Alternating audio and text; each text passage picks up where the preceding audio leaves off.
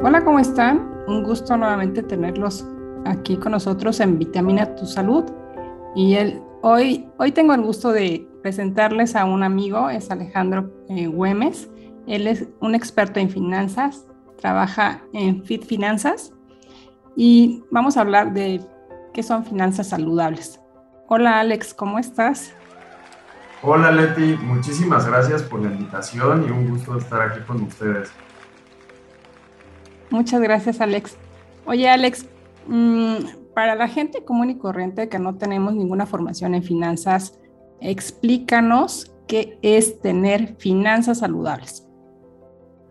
Claro que sí, Leti. Mira, de una forma muy sencilla y conceptual, lo primero que una persona detecta, por ejemplo, cuando no tiene finanzas saludables, pues es que está estresado por dinero, ¿no? Entonces, lo primero que te podría decir es que las finanzas saludables, si no lo queremos medir de una forma muy técnica o matemática, podrían ser eh, definidas como tener las, unas finanzas que a ti no te estresen, que no te causen preocupación y que no te causen como ninguna eh, tipo como de enfermedad, ¿no? Y de ahí, pues lo podríamos, por ejemplo, ya dividir en decir, bueno, que mis finanzas pues cubran mis necesidades básicas, fisiológicas, que además también cubran ciertas necesidades de seguridad, ¿no?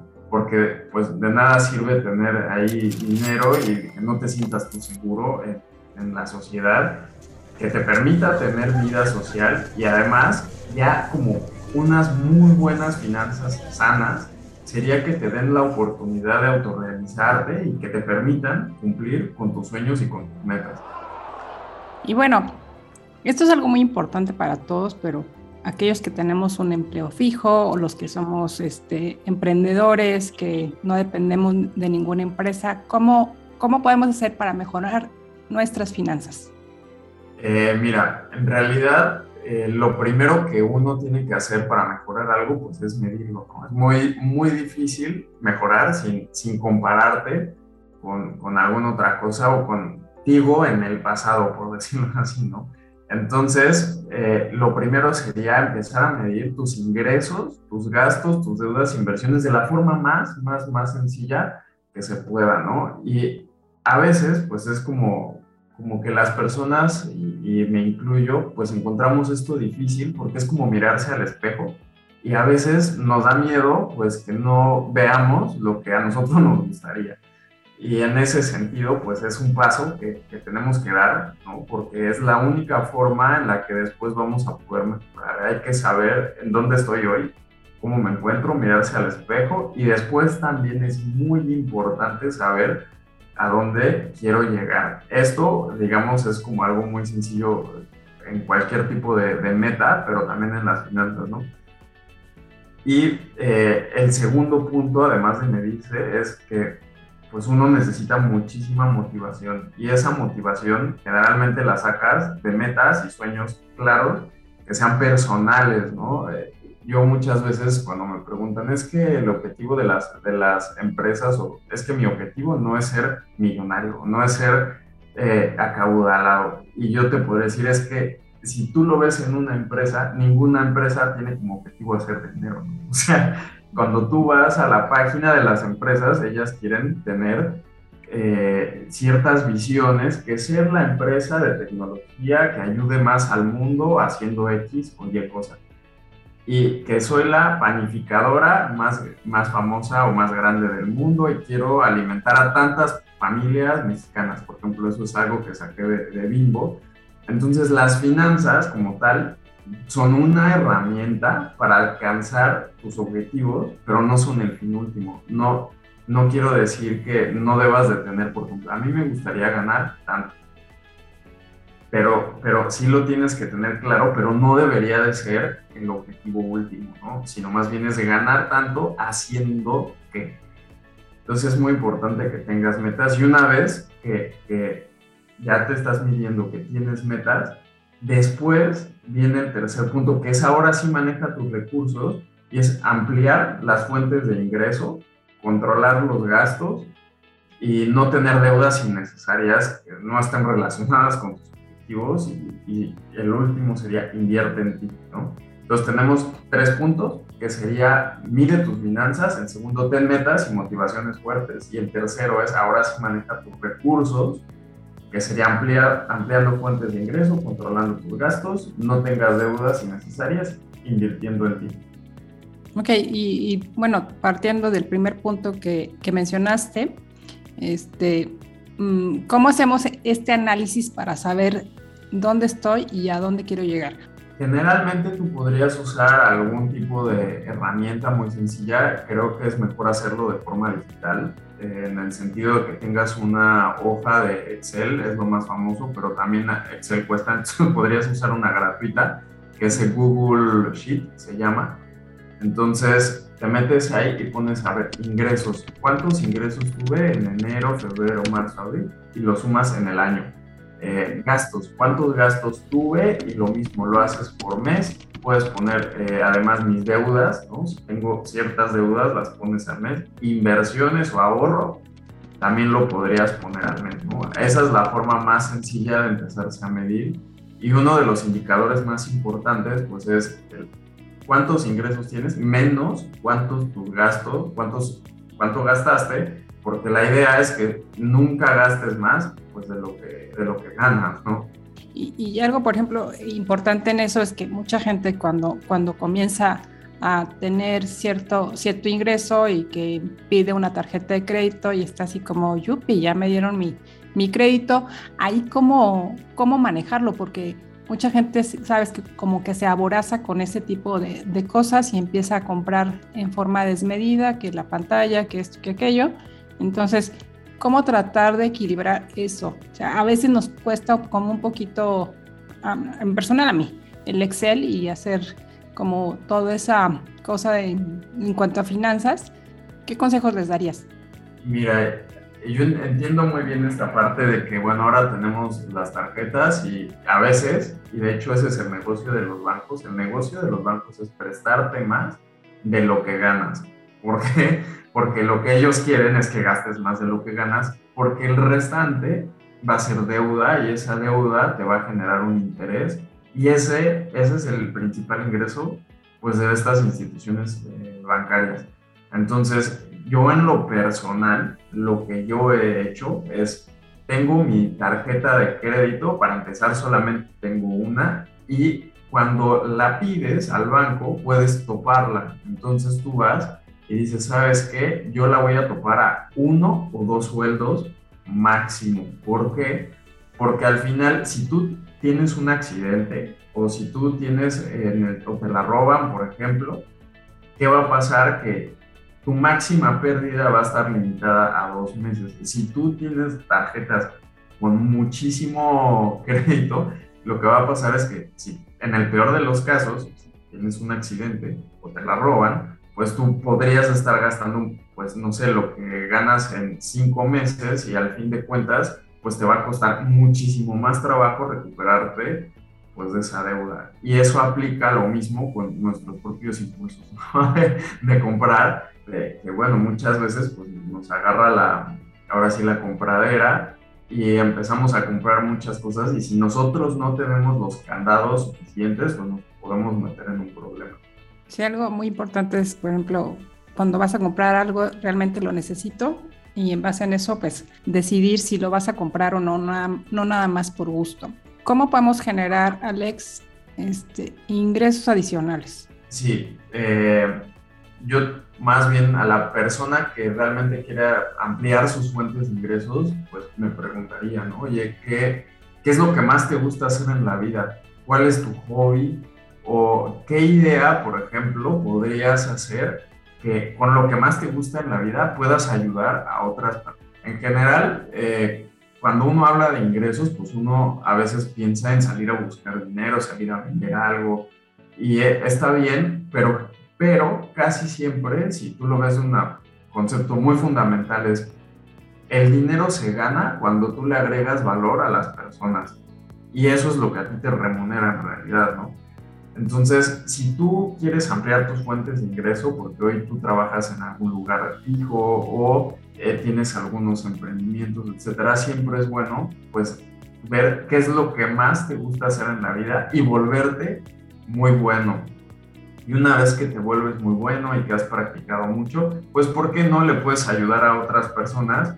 Les agregas valor enseñándoles o, eh, digamos, con toda tu, tu, experiencia, por ejemplo, un médico, pues cuántas veces pues no tiene que, tiene que estudiar años, tiene que practicar muchísimo y pues una persona va, por ejemplo, a ti a buscarte por tu experiencia y es donde tú les puedes como ayudar y eso remunera, ¿no? Porque no todos tienen el conocimiento que, tú tienes.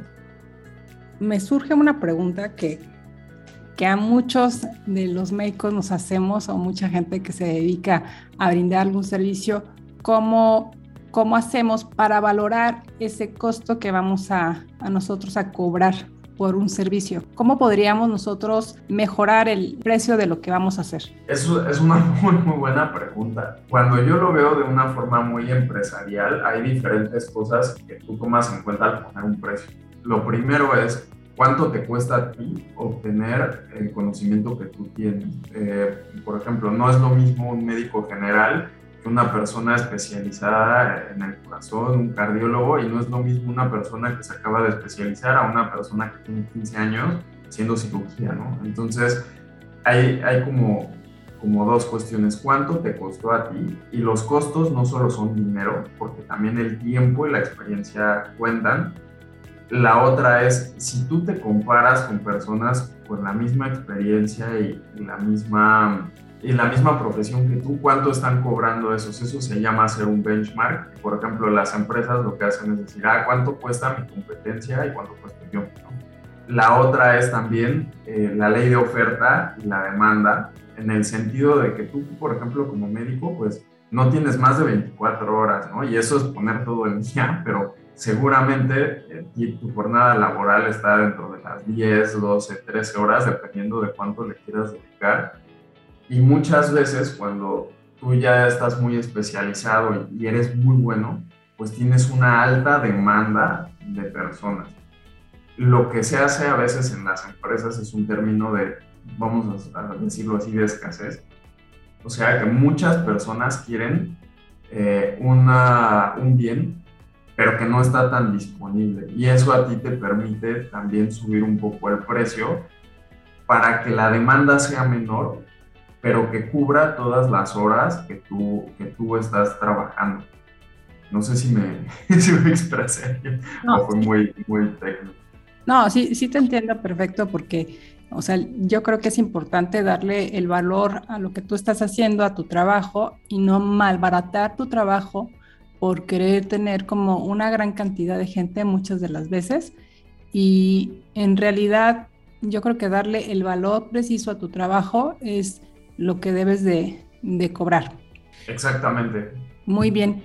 Alex, ¿podrías decirnos en general cómo tener esas reglas de gastos, cómo hacer para no irnos en desproporción de, gastos o bien cuáles son las limitantes que tenemos que tener? Claro que sí, Leti. Eh, la primera regla, es algo que ya platicamos, es nunca gastes más de lo que gana, ¿no? Y esa es como la regla de oro.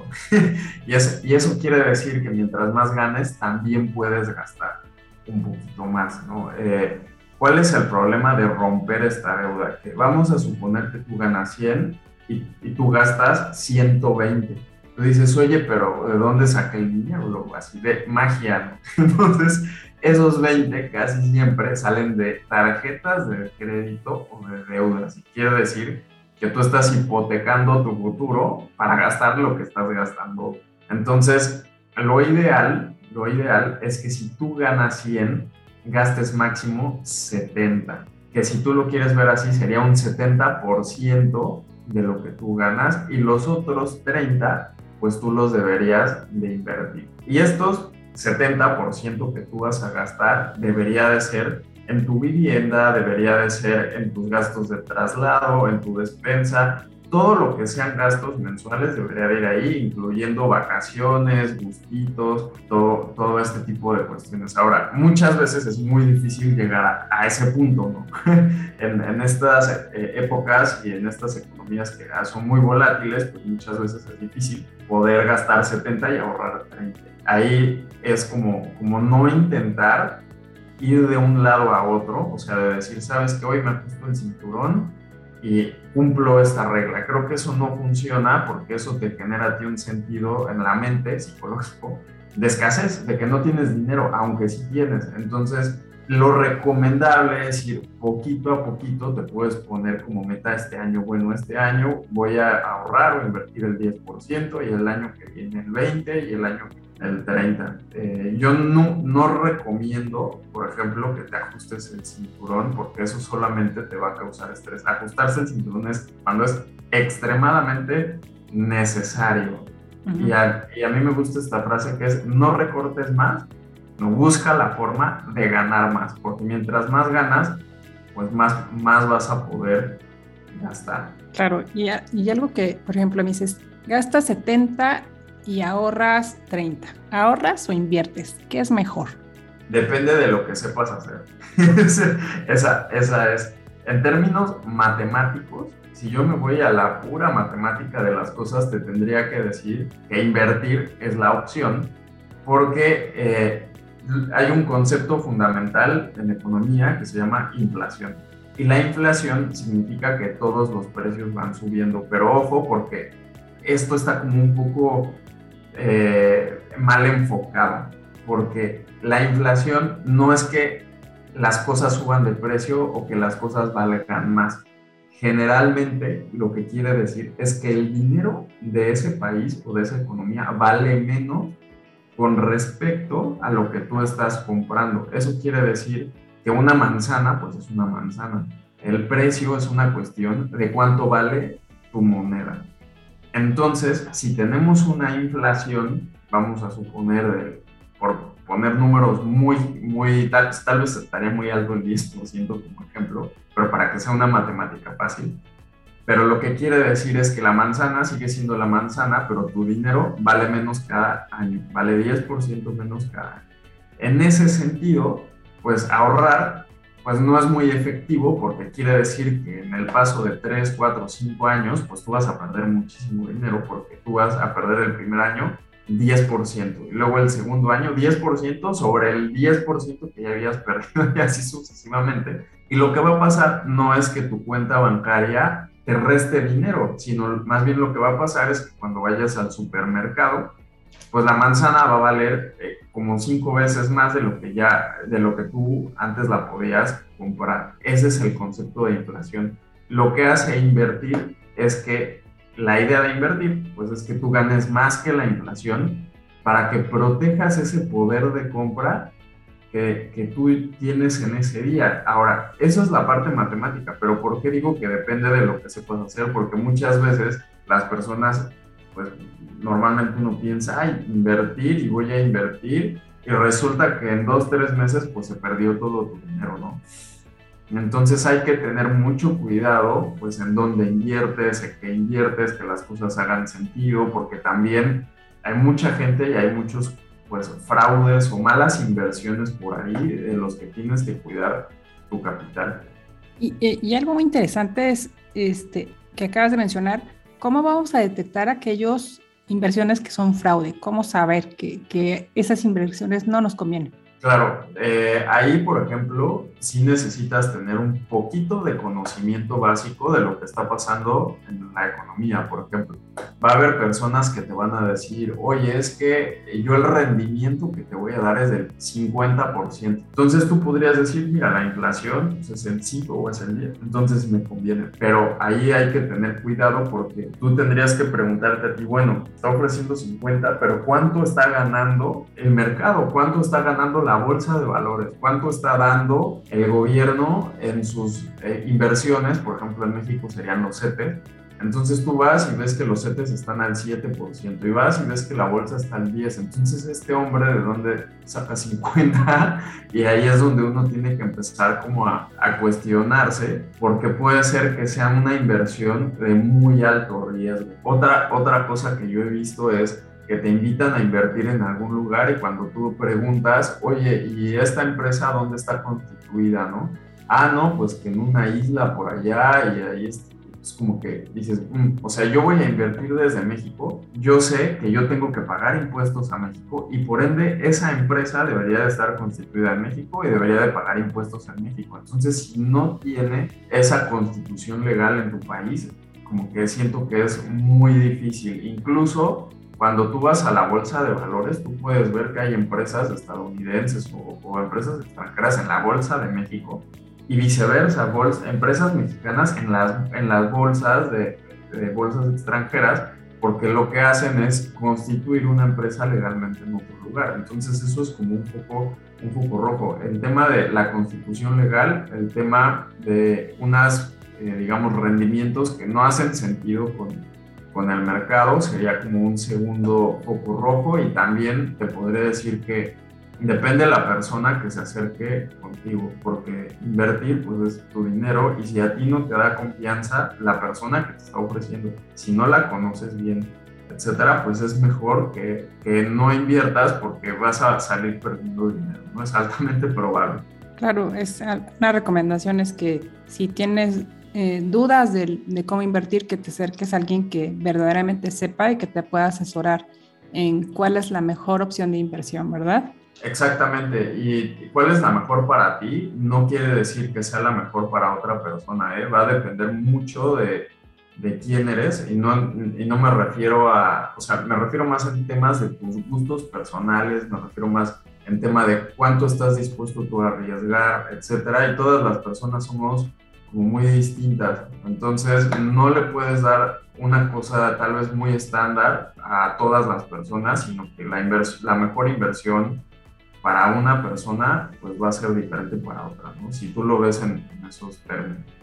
y, algo importante en cuanto a las prioridades de cualquier persona, sea en cuanto a, en cuanto a su vida, su vida personal o su, su vida empresarial, algo importante es saber ahorrar, saber invertir y saber también que tienes que tener en cuenta ciertas cosas para que en un futuro, si las llegas a necesitar, puedas tenerlo, tenerlo en mente. Y esto es un seguro de vida, un seguro de gastos médicos mayores, porque mucha gente que se dedica a trabajar fuera de alguna empresa o alguna institución no tiene como tal un seguro de vida, un seguro eh, de gastos médicos y esto le confiere un gasto enorme en, en algún momento de su vida si llega a tener un accidente o si llega a tener una enfermedad. Así es, así es de ti. Yo, eh, mira, si lo tuviera que poner en priorización como en reglas financieras, la primera siempre va a ser, pues no gastes más de lo que ganas. Y una vez que cumplas esa regla, quiere decir que te va a sobrar dinero, ¿no? Y ese dinero, pues muchas veces las personas dicen, ah, pues yo lo puedo ahorrar, puedo ahorrar para gastar en algo más grande, como en un auto o en un bien inmueble, o puedo eh, hacer como lo puedo invertir o puedo hacer alguna otra cosa. Mi sugerencia eh, siempre sería, antes de empezar a ahorrar, o si tú lo quieres priorizar así, siempre es tener un seguro. ¿Por qué? Porque hoy en día, eh, ¿qué, qué, ¿qué pasa? Que si tú tienes un accidente, pues los gastos pueden ser extremadamente altos y van a ser seguramente más altos de lo que tú pudiste ahorrar. Entonces, es mejor tener este seguro que tú vas a tener que pagar un deducible, un coaseguro o alguna tarifa dependiendo de la compañía que contrataste, pero es mejor tener eso a tener que gastar todos tus ahorros y además pues endeudarte. Y, y aquí pues yo también te tendría que decir que intentes no comprar seguros estándar, sino compráselo a un agente que te ayude y que sea de confianza, porque al final el negocio de los seguros pues es no pagar, ¿no? O sea, en el sentido de que es mejor tener un seguro y que no te accidentes en primer lugar, y el segundo es ver pues cómo no, no, no pagas porque ese es el negocio.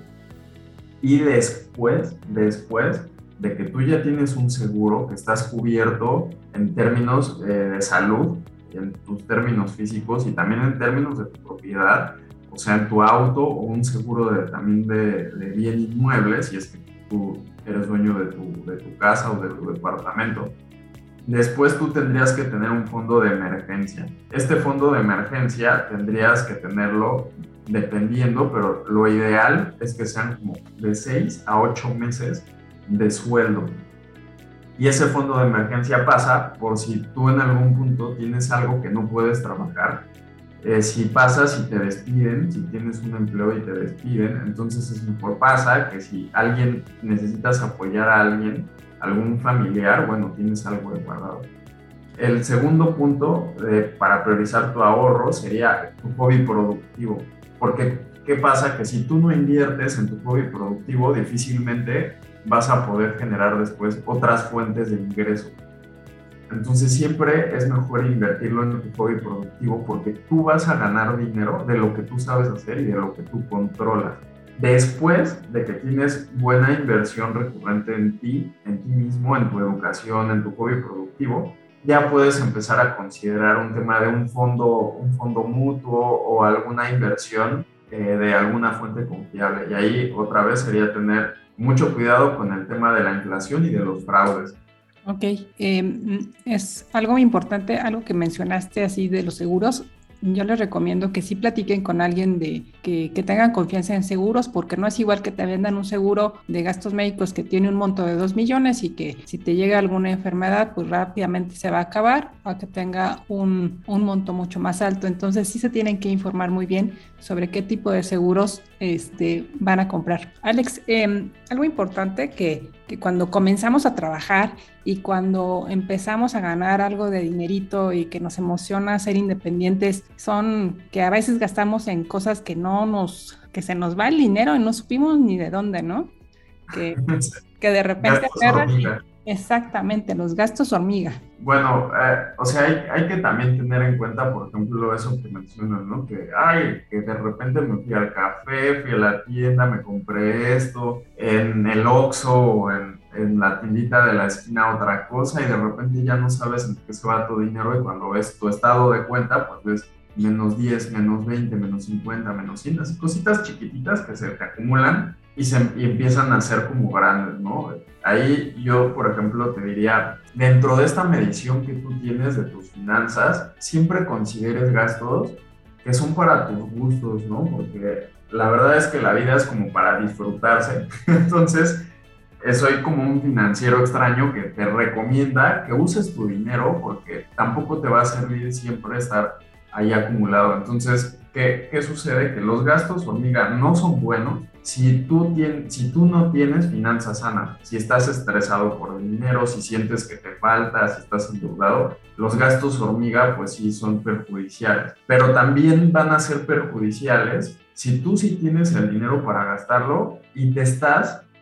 absteniendo de lo que a ti te gusta, porque eso solamente te va a generar un, un sabor de que, de, como de escasez, cuando realmente tienes el dinero y tú te vas a culpar a ti mismo. Entonces, si tú cumples con estas reglas que acabamos de decir, de gasta el 70, claro que puedes tener gastos hormiga y puedes gastar en tus gustos y la vida pues es para disfrutarse, pero si tienes problemas financieros o estás estresado por dinero, pues lo mejor sí es empezar a controlar ese dinero para usarlo donde realmente lo necesitas.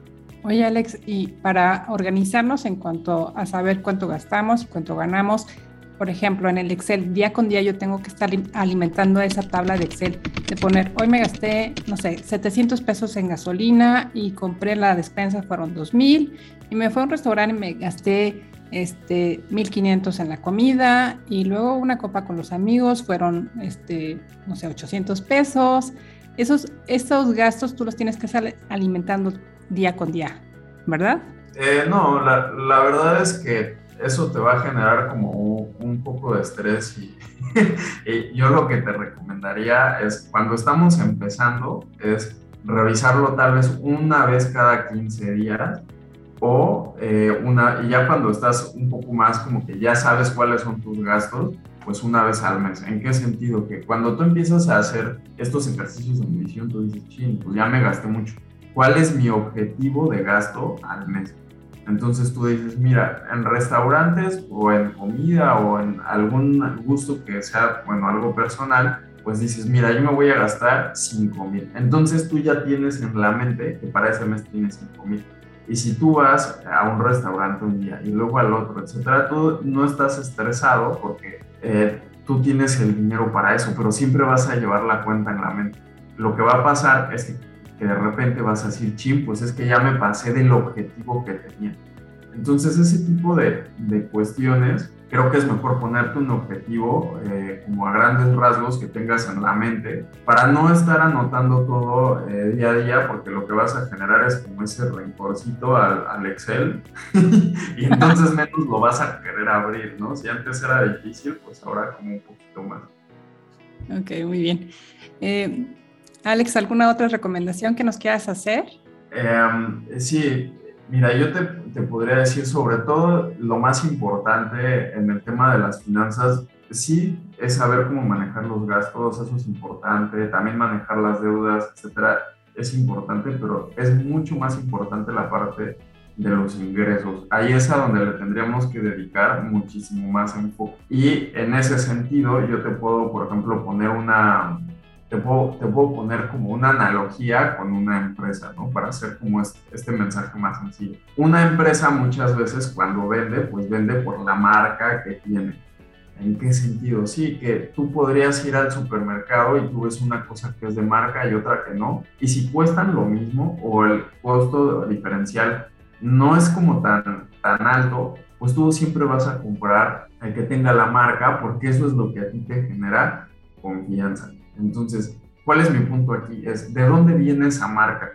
Esa marca de las empresas, cuando tú ves, por ejemplo, en sus estados financieros, aquí ya algo más técnico, pues resulta que eso no lo ves en ningún lado. Tú vas a ver que las empresas en sus excelitos que ellos hacen para sus finanzas, pues van a tener que los ingresos, que los gastos, y van a tener tal vez una fábrica, van a tener eh, tal vez eh, los activos con, lo que, con los que ellos producen y es muy difícil que tengan una marca. Pero entonces, ¿cómo podríamos valorar una marca? Pues porque eso es lo que hace a veces que la gente te compre. En finanzas, eso se le llama un activo intangible. ¿Por qué? Porque no lo ves anotado en ningún Excelito, pero es un gran diferencial a la hora de, de las finanzas de la empresa, porque eso le genera más. ¿A qué voy con esto? Que muchas personas eh, cuando ya empiezan, como dices, a ganar dinero y empiezan tal vez a crecer 25, 30, 40 años,